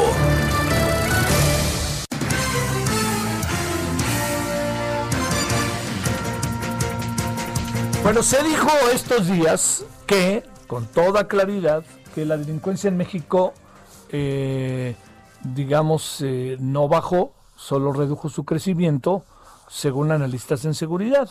Pero para el gobierno federal y el gobierno de la Ciudad de México, las cosas no son de la manera en que lo están viendo muchos analistas. Bueno, ¿qué le parece si vemos cómo se ve desde el semáforo delictivo nacional eh, vía Santiago Roel, que está con usted y con nosotros? Santiago, ¿cómo has estado? Buenas tardes. Bien, buenas tardes Javier, a tus órdenes. Gracias. A ver, ¿cuál sería el, el- el estado de las cosas en medio de, de las diversas versiones que hay? Eh, sí ha bajado la delincuencia, sí ha bajado el robo, sí ha bajado el secuestro, que no, no lo dicen de manera tajante, ¿eh? no lo dicen, no, no lo dicen de manera tajante, que quede claro, ¿no? Pero lo colocan como un referente para que los ciudadanos sepan eh, la violencia intrafamiliar, todas estas cosas. A ver, ¿qué, qué, qué pensamos, Santiago? Pues mira, este, a nivel nacional, déjame decirte cómo están las cosas primero. Y si quieres, luego analizamos la Ciudad de México. Sale, adelante. A nivel, Adelante. a nivel nacional se ha mantenido muy alto el homicidio. No ha seguido creciendo. Estamos, este año reporta un incremento ligero en víctimas de homicidio, un 1%, y podrías decir, bueno, pues ya no subió, ¿no? Sí, pero está muy alto el homicidio. Seguimos padeciendo una de las tasas más altas a nivel mundial, que son eh, alrededor de 28 homicidios por cada 100 mil habitantes, que compara muy mal contra la tasa mundial de homicidios de alrededor de 6 homicidios por cada 100 mil habitantes. O sea, casi cinco veces más tenemos en México. Entonces, esto no ha bajado, no ha bajado en los primeros dos años de López Obrador, se ha mantenido alto, eh, mal, ¿verdad? Y esto tiene, está directamente relacionado, como te lo hemos eh, dicho muchas, algunas veces, pues con el mercado de drogas. Esto es que específicamente son ejecuciones de narcotráfico relacionados a narcotráfico, aunque las víctimas puedan ser policías, alcaldes o, o personas inocentes, ¿no?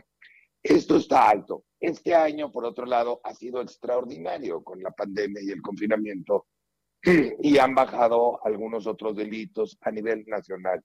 Han bajado los robos, ha bajado el secuestro, eh, el robo de vehículos, este, la extorsión ha bajado. Y esto es obvio, ¿no? La gente está en, muchos estados confinada o semi-confinada y entonces esto hace más complicado robar, ¿no? Entonces, yo no tomaría este año como, como la regla, ¿no? Además, es decir, sabemos que han bajado estos delitos por el, el confinamiento, aunque es justo decirlo que hay algunos estados que ya venían bajando en esta cifra, ¿no? Y pudiera ser el caso de la Ciudad de México. Eh, ahora, se llama, ahorita vemos lo de la Ciudad de México, pero por otro lado se nos ha incrementado la violencia familiar y la violación, específicamente la violación a los menores de edad. Y estos son dos delitos que se dan en la casa. Justamente la violación contra menores de edad, pues es por familiares o conocidos dentro de la casa. Y la violencia familiar, pues es obvio, se da en la casa. Y el confinamiento ha incrementado esto, agregarle la crisis económica, el miedo a la pandemia, el estrés de estar todo el día ahí, en fin. Ahora, si vemos la Ciudad de México, la Ciudad de México sí ha tenido una reducción importante de homicidios este año. Ha bajado 19%, entonces ahí compara mejor que el resto del, o que lo nacional. El secuestro también marca una reducción importante del 65%, eh, superior a la que, la que vemos a nivel nacional. La extorsión también ha estado en verde todo el año y marca un 62% de reducción. Narcomenudeo no tanto, fíjate, se ha mantenido alto y hemos tenido la mayor parte de los meses en el año en rojo. Eh, entonces, eh, aquí no entiendo qué esté haciendo la Ciudad de México, ¿no? Las autoridades. Robo a, a vehículo, una reducción importante en el año, robo a casa también muy importante, aunque es justo decir, perdón, que robo a casa ya venía bajando en los primeros tres meses del año. Robo a negocio ha tenido una reducción también eh, importante. Todo, cuando digo importante, todos estarían ver de un 25%. Ajá. Sin embargo, la, la violación tiene un incremento del 4%. Fíjate cómo a pesar de que mucha gente estaba confinada y es más difícil sufrir la violación porque tú estás en tu casa, no es no sufres violación en la Sí, claro. calle por Sí, desconocidos.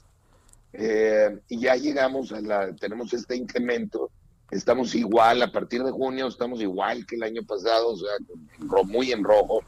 Y la, te insisto, la violación que nos preocupa en la Ciudad de México y en todo México sería la violación contra los menores de edad. Aquí no sé si han hecho campañas preventivas las autoridades de la Ciudad de México, pues muy importante hacerlas. Javier, esto sí funciona en estas campañas, eh, la atención oportuna y yo no veo una reducción importante en materia de violación. Lo mismo en violencia familiar, en efecto el semáforo se nos fue a amarillo, no a verde, amarillo en mayo, eh, pero regresó al rojo rápidamente y de hecho tenemos un incremento en el año del 6%. Lo mismo el feminicidio, tenemos un incremento del 13% en el año y ha estado en rojo todos los meses del año. Entonces, delitos sociofamiliares en la Ciudad de México se han mantenido muy altos. Y yo creo que esa es la gran área de oportunidad que tiene este gobierno eh, de la Ciudad de México de hacer una campaña preventiva realmente a fondo en estos temas. Eh, se pueden hacer, hemos, nosotros hemos manejado varias en varios estados y funcionan muy bien estas campañas, sobre todo con el confinamiento. A nivel homicidios sí vemos esta reducción del 19% y no es poca cosa. Y en el resto de los delitos, pues bueno, algunos ya venían bajando, pero el, confinamiento los, los, los, ha metido artificialmente a los verdes. Oye, Santiago, ¿qué, ¿qué piensa Santiago Roel de, de, digamos, qué tanto el mapa que tenemos hoy está sufriendo muchos cambios derivados de, lo sé, ¿no? Pero pregunto, de coronavirus y te diría, ¿qué tanto en la medida en que se vaya levantando el proceso, por más que tarde, llegará algún día, quisiera pensar que terminará el proceso, te pregunto, ¿qué tanto nos encontraremos con cifras que nos pueden sorprender negativamente? Pues mira, eh, con desempleo tienden a subir algunos delitos, algunos robos menores. No te va a subir el robo de, de, alto impacto relacionado a crimen organizado o a bandas, pero sí te, va, te puede subir el robo a transeúnte, el robo simple, este tipo de robos menores, porque la mayor parte de la gente que queda desempleada no se dedica a robar, hay que decirlo así.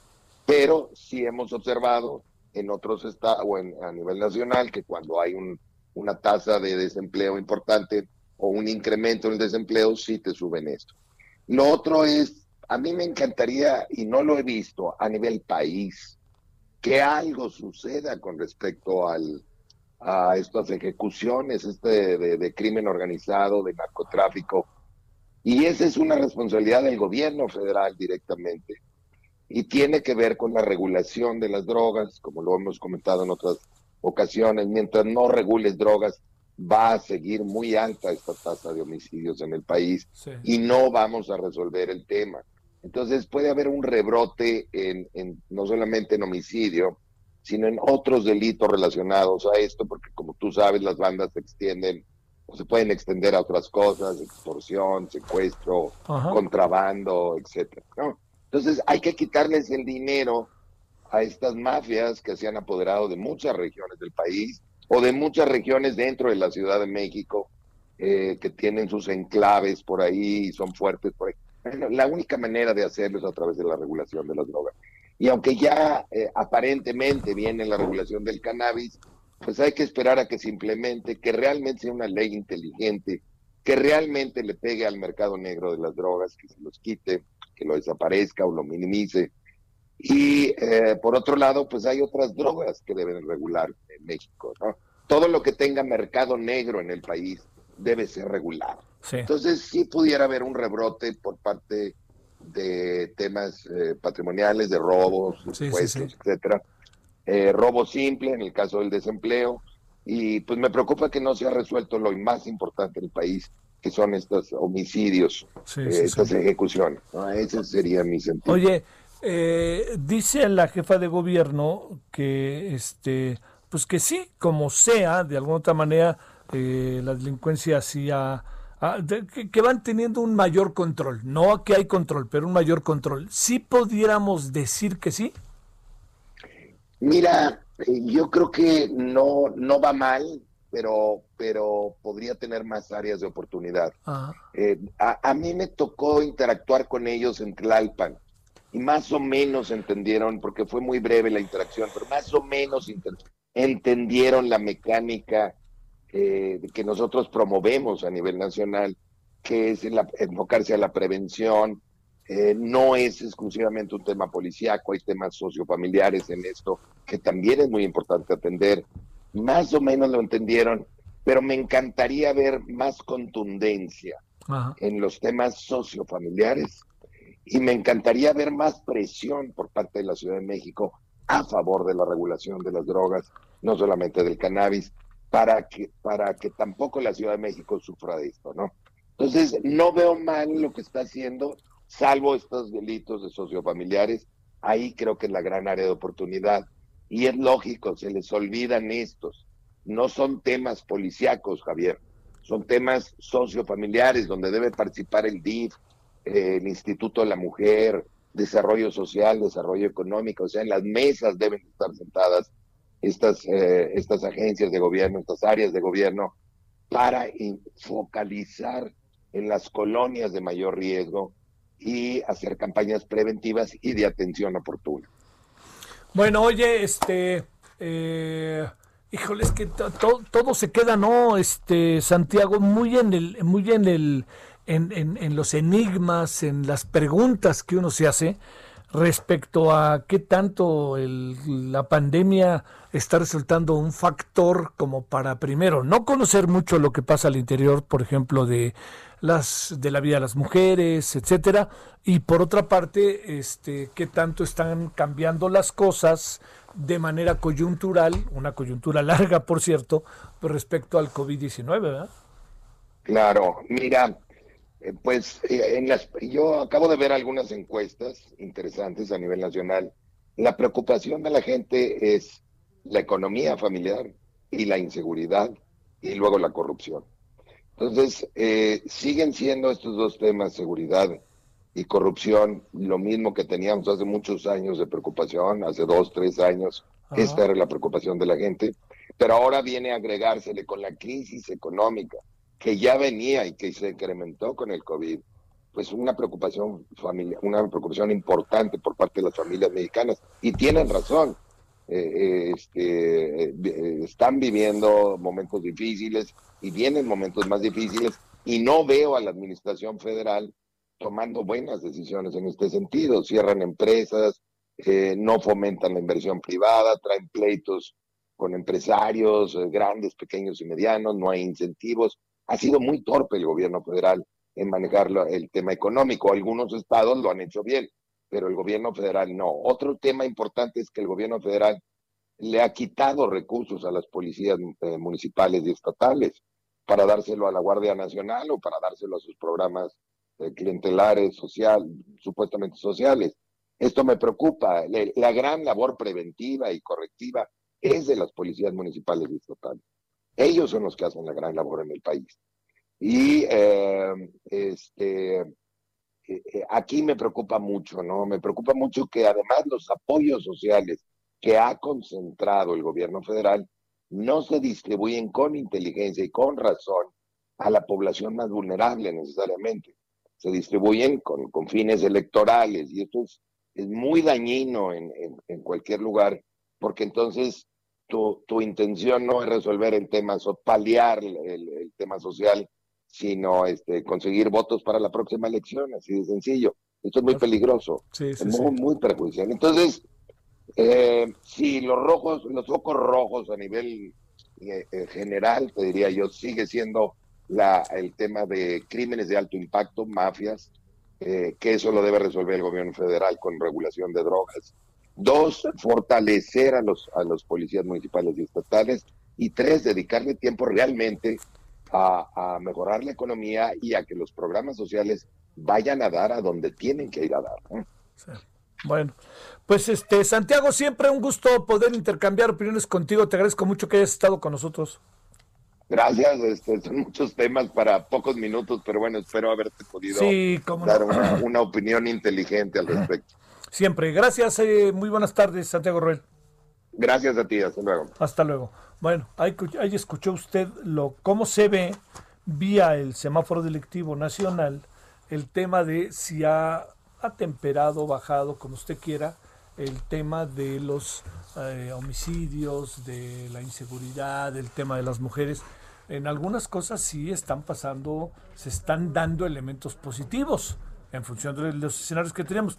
Pero ¿sabe dónde está la gran bronca? La gran bronca está en, eh, para decirlo claro, es en las posibilidades de, tener primero información precisa, habrá que ver qué tanto sabemos o no por el coronavirus, lo que pasa en las casas, etcétera, la información que fluye, este, y segundo, habrá que ver eh, qué pasa en el, en el, ahora sí que en el día después, por ahí de marzo, abril del año que entra, ¿no? A ver qué, qué información podemos tener cuando suponemos que una parte de la eh, vacuna ya, ya se habría aplicado, entonces habría un poquito de más apertura en algunas áreas, ¿no? Pero todavía para largo lo de la vacuna, ¿eh? no echemos cuentas alegres.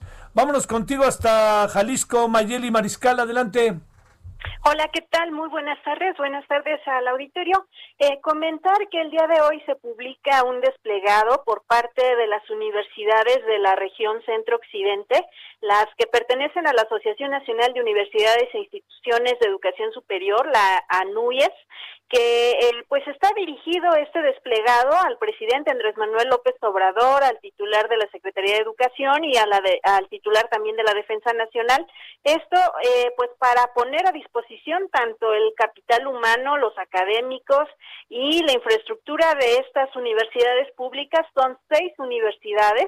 Eh, es la Universidad de Guadalajara, la Universidad Autónoma de Aguascalientes, Universidad de Colima, de Guanajuato, la Michoacana de San Nicolás de Hidalgo, también la Autónoma de Nayarit, eh, son las que firman este desplegado y esto eh, pues por motivo de eh, justamente el reto, el proceso de vacunación por COVID-19, en donde dicen que pues ellos están listos para colaborar, que cuenten con sus instalaciones y también con el personal de estas universidades. Comentar como dato que en México se aplican 61 millones de vacunas al año. Sale. Pausa.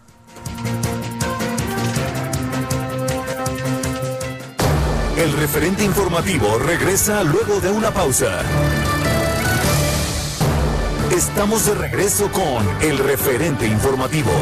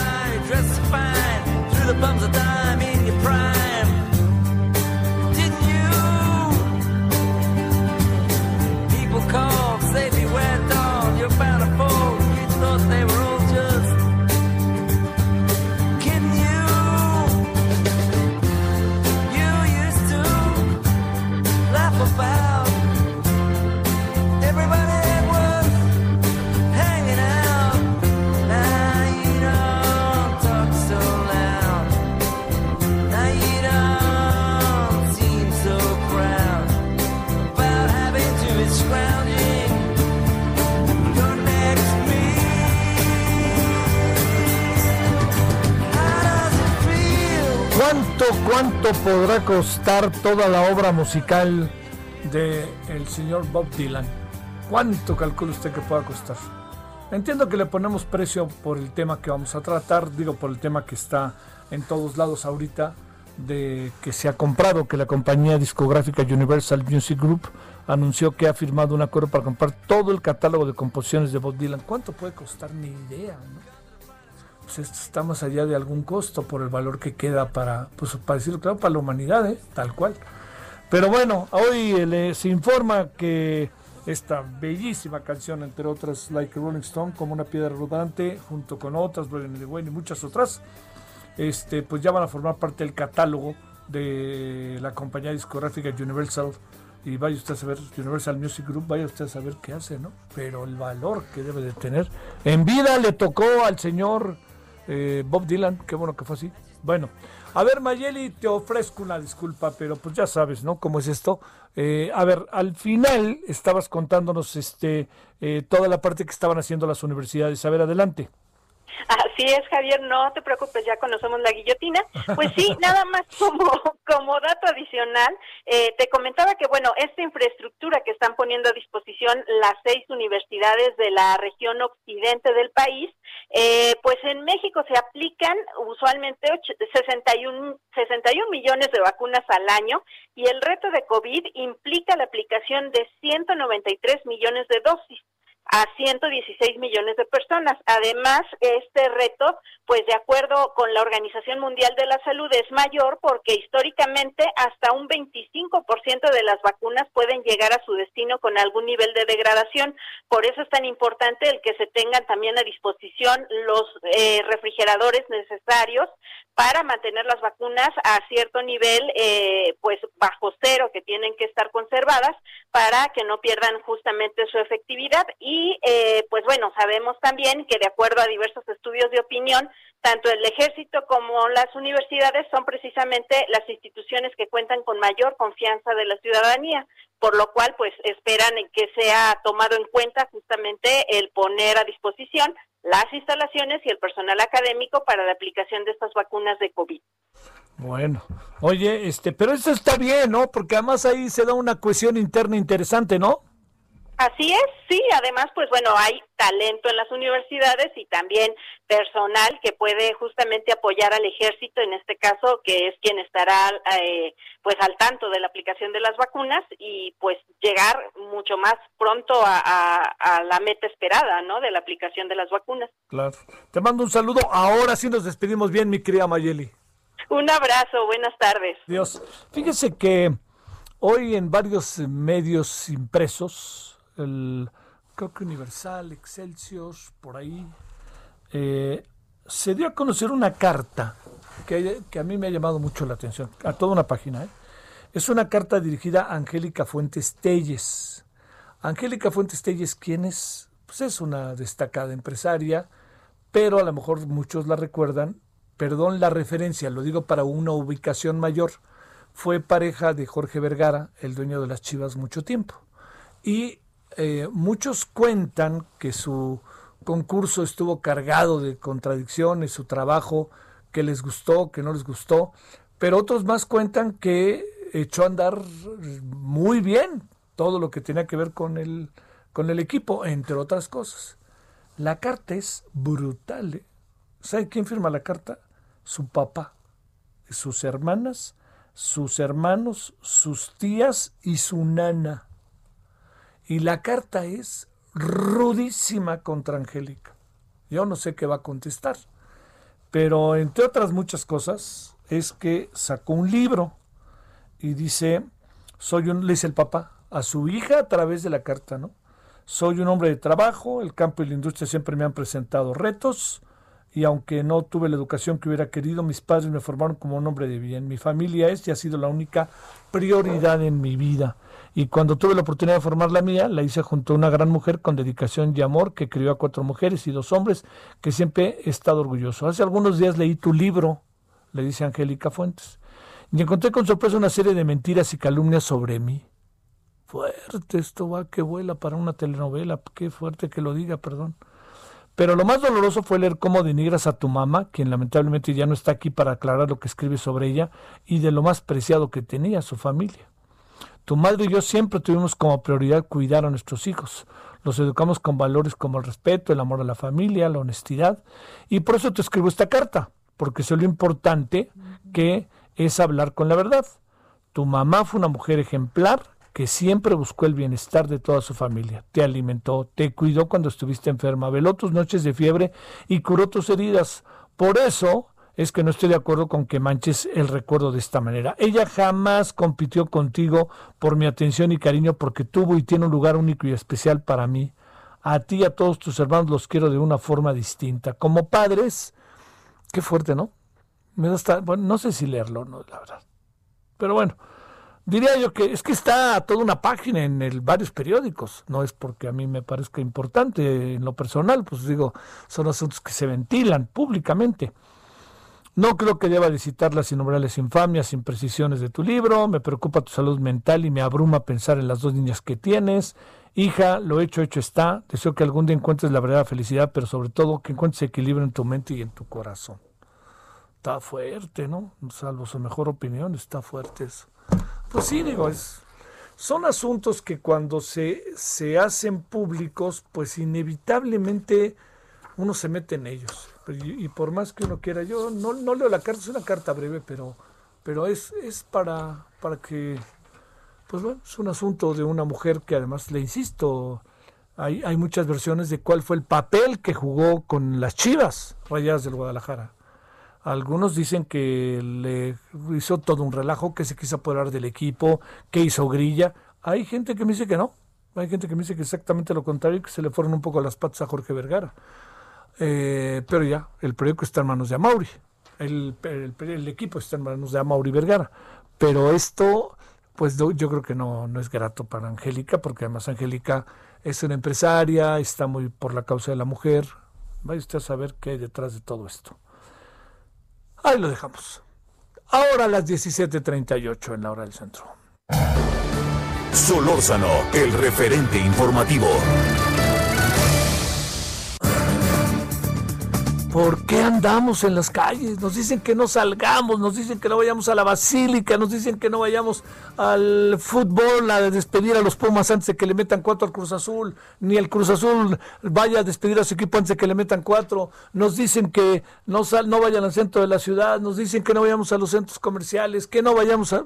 Y ahí andamos, entre la obligación y la necedad. Bueno, le hemos pedido a la profesora investigadora de la Facultad de Psicología de la UNAM, Ana Celia Chapa Romero, que nos ayude a entender qué supone ella que anda pasando. Ana Celia, profesora, ¿cómo has estado? Buenas tardes. Hola, buenas tardes. Muy bien, Javier, gracias. Gracias a ti que estás con nosotros. A ver, eh, profesora, ¿qué, qué, presumes que está pasando o, o qué anda sucediendo? Insisto, yo entre la necesidad y este y entre la necesidad, necesidad y la necedad. Sí, claro, es, es complicado, ¿no? Lo, lo primero que dices creo que es importante resaltarlo, la necesidad. O sea, recordemos que a diferencia de otros países, ¿no? Que, que, pudieron hacer que su población se resguardara en casa porque tenían resuelta de alguna manera eh, la situación de ingresos económicos, etcétera, pues en México y en otros lugares de, de Latinoamérica eso no ha sido posible. Claro. Y entonces eso es importante resaltarlo.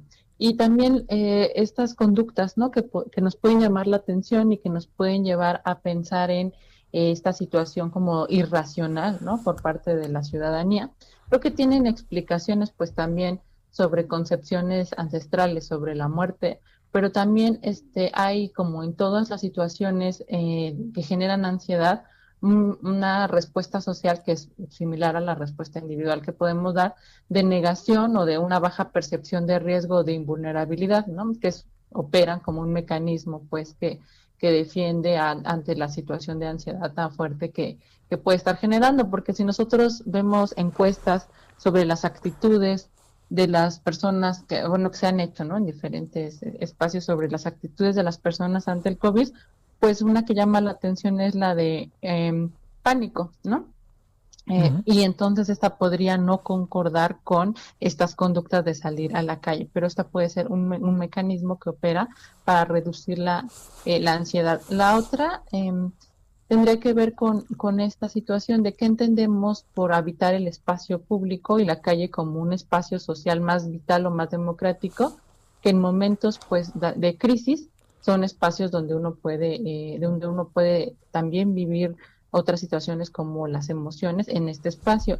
Y que solamente ciertas, em, creo que un análisis también pertinente es el de clase social, porque nosotros podemos observar tal vez en las calles, eh, em, o sea, o, o donde cae a veces eh, el lente, ¿no? Es en, en ciertas clases sociales, o en espacios o colonias más populares, cuando también eso ocurre en otros espacios, ¿no? En otras clases sociales, pero pues están atravesadas por la impunidad y por cómo se representan también eh, los espacios eh, de estas de estas élites podrían podrían verse ahí.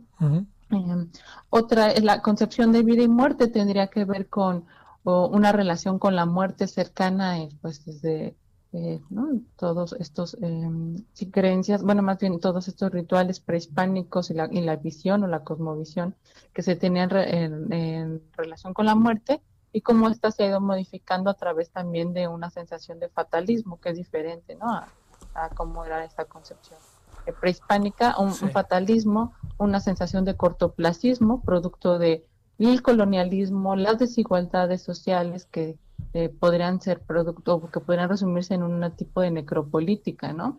Y eh, el impacto entonces en ese sentido de la ciudadanía, de asumirse como agente, ¿no? Con esta posibilidad de toma de decisiones o de, sí, de, de, de ciudadano, Ajá. cuando no se ha dado esa oportunidad, y creo que ahí radica también mucho del, eh, mucho de las, de las conductas que se, que se pueden tener, aunado, pues sí, digo, sincretismo, bueno, que está ahí presente en esta en estas como cosmovisiones, el sincretismo religioso, porque se han encontrado en- en- también investigaciones cuáles son las conductas y cuáles variables están asociadas a ellas, digo, digamos desde una visión más psicológica, este, y que tienen que ver pues sí con las edades, eh, con la clase social, con eh, la religiosidad, y entonces qué mecanismos podrían ser más protectores a la hora de toma de decisiones sobre quedarse o no quedarse en casa. Pero creo que una visión más amplia incluiría esta concepción de vida y muerte y esta sensación, pues sí, de, de fatalismo, de cortoplacismo, producto pues de, de toda esta historia, ¿no? De, igualdades sociales, de necropolítica, del narcotráfico, ¿no? Y esta esta sensación de pues, vivir solamente el, el, momento y creo que también un hartazgo por el confinamiento, ¿no? Sí. Y qué medidas se han implementado a la par de un hartazgo por confinamiento, este, qué medidas podrían ser efectivas para estar eh, en, el confinamiento y las personas no tengamos esa necesidad eh, imperiosa de salir y habitar la calle como este espacio social más democrático, aunado a eh, también nosotros como mexicanos una um, valores muy puestos en la familia extendida, ¿no? Que esto es diferente a la nuclear que puede ser en otros en otros eh, países, pero nosotros sí como este valor asociado a eh, la cercanía con la familia y la familia extendida, ¿no?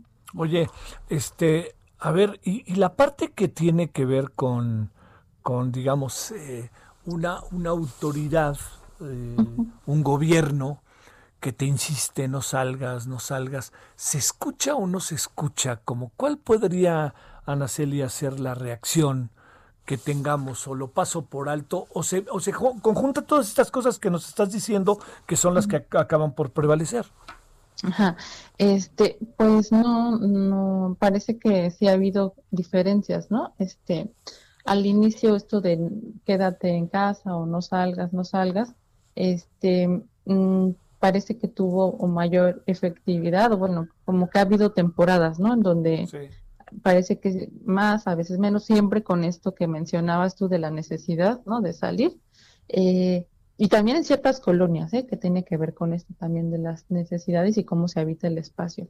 Eh, pero eh, también en estas encuestas que se hacen sobre actitudes salía un porcentaje muy alto, me llamaba la atención de los que tenían como pánico, pero también de los rebeldes, ¿no? De estas teorías conspiracionistas sí, claro. en torno a eh, no pasa nada, son este, unas formas del gobierno para controlarlo, para controlar, controlarlos, etcétera, etcétera, ¿no?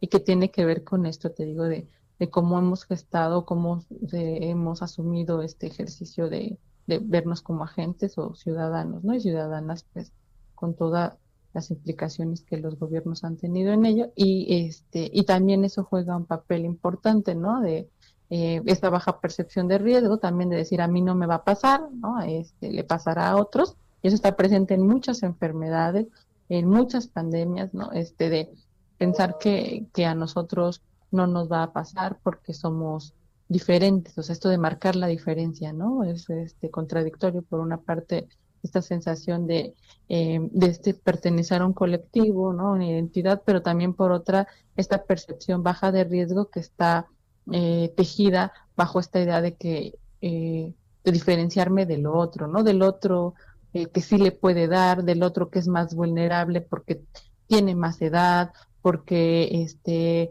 porque yo sí me sé cuidar bien, porque a mí no, no me va a pasar nada, porque a mí me protege, no sé, espíritus, etcétera, porque eh, yo tengo más dinero y entonces a mí no me va a, no me va a suceder, ¿no? O sea, es, está, está asociado a esto del otro que está muy presente también en, en, en situaciones, pandemias como lo fue el, y como es el VIH, ¿no? Que también es esta eh, baja percepción de riesgo que está atravesada por por todas estas ideas.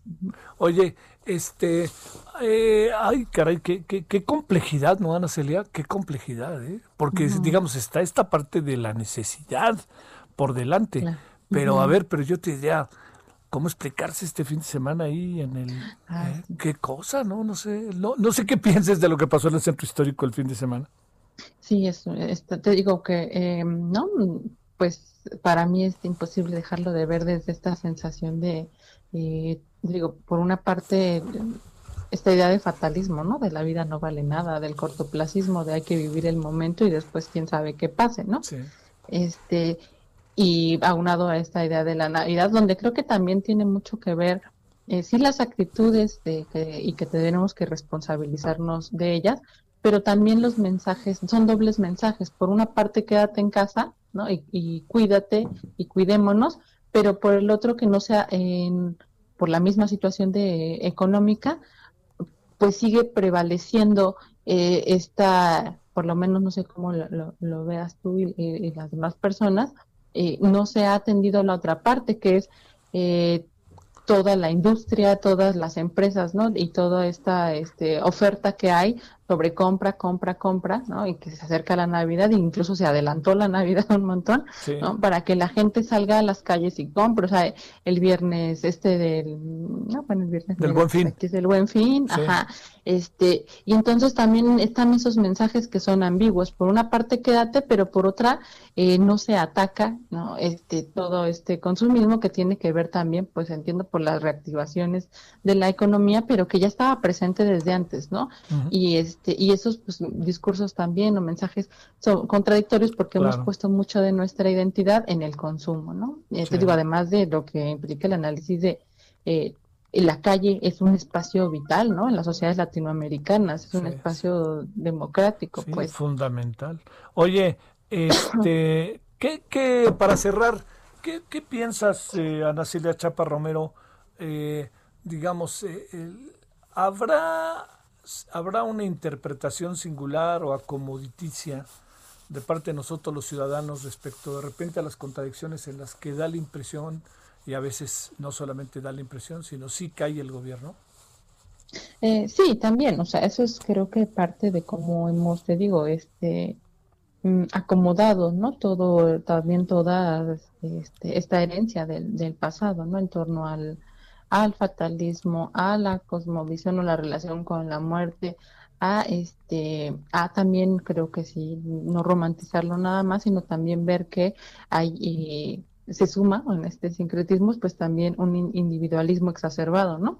donde mi vida es importante o así lo manifiesta la gente, pues mientras en mi casa estén bien, ¿no? Lo demás parece que A mí no. que me importa, ¿no? Ajá, a mí que me importa, creo que también tiene que ver con eso. Digo, si bien es importante estos procesos colectivos que son, que ya he mencionado, Sí. también se mezclan con este individualismo exacerbado que estamos viviendo sobre a mí esto no me, no me importa, ¿no? Y, y pues yo mientras viva este momento y salga, no me, no me, ni siquiera en me ponerme el cubreboca, ¿no? Hay personas que ni siquiera se preocupan por eso, este, entonces es, es complicado. Creo que también un mensaje que se lanzó desde el principio y que podríamos haberlo repensado es esta distancia social versus distancia física, ¿no? ¿Qué implica lanzar un mensaje como el distanciamiento social cuando están estas eh, situaciones de eh, individualismo exacerbado versus distancia física, que es la que se debe tomar, ¿no? Guardar, sí. como-. Oye. ¿nos importa mucho la Navidad y por eso estamos desatados o la Navidad es el pretexto para estar desatados? No, yo creo que la Navidad es el pretexto para estar desatados, ¿no? Sí, es que pues no, sí. así es mi lectura, pero Sí, claro. ¿no? Este, ¿qué pasará con nuestra con nuestro imaginario colectivo de no poder pasar a ver a la guadalupana? ¿Qué piensas, Ana Celia?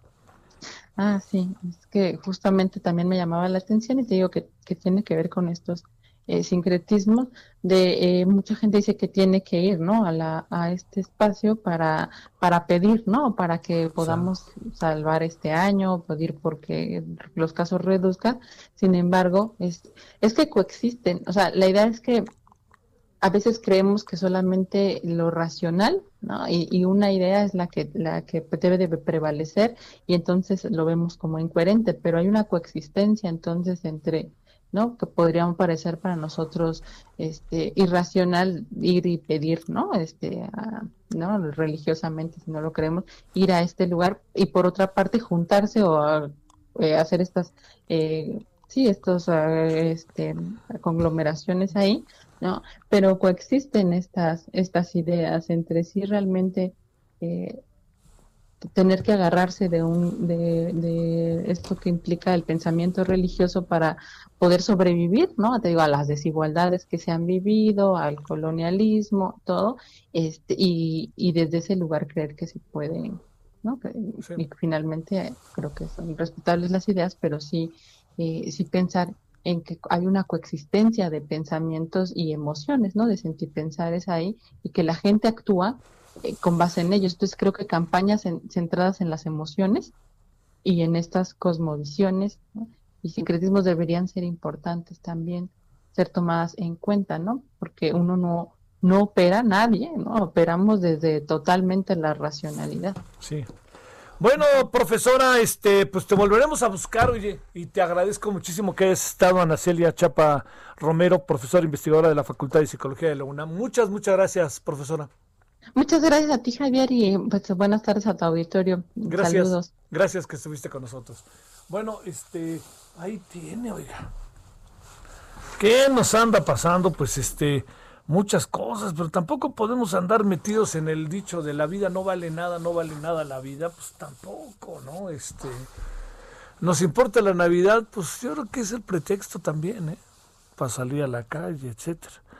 Pero bueno, pues bueno, tema de esta noche lo tendremos en el análisis político al ratito. Tendremos también eh, los famosos contratos de la señora Felipe Obrador. Déjeme decirle, eh, lo platicamos con Fluvio Ruiz, eh, uno entiende bien que alguien trabaje en un lugar y durante mucho tiempo y luego resulta que llega el presidente y ¿qué hago yo? ¿No? Como pariente. Pero la forma en que el presidente creó litigó el asunto no fue la mejor, porque además este acabó riéndose del señor Carlos Loretti. Yo creo que en el fondo pues no iba por ahí, porque debieron haber investigado y ahora Pemex dice que siempre, que viéndolo bien siempre no, ¿no? Este, en la dirección de Pemex, ¿no? Y viéndolo bien, pues sí había algo. Bueno, hablaremos de eso y de muchos otros temas. Coronavirus, ahí estará. Y yo le agradezco que haya estado con nosotros. Nos vemos a las 21 horas en hora del centro. Es día lunes. Gracias, 7 de diciembre. Hasta el rato.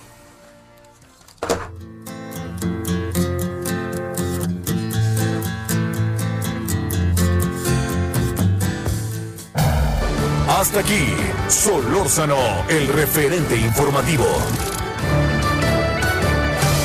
Heraldo Radio, la HCL se comparte, se ve y ahora también se escucha.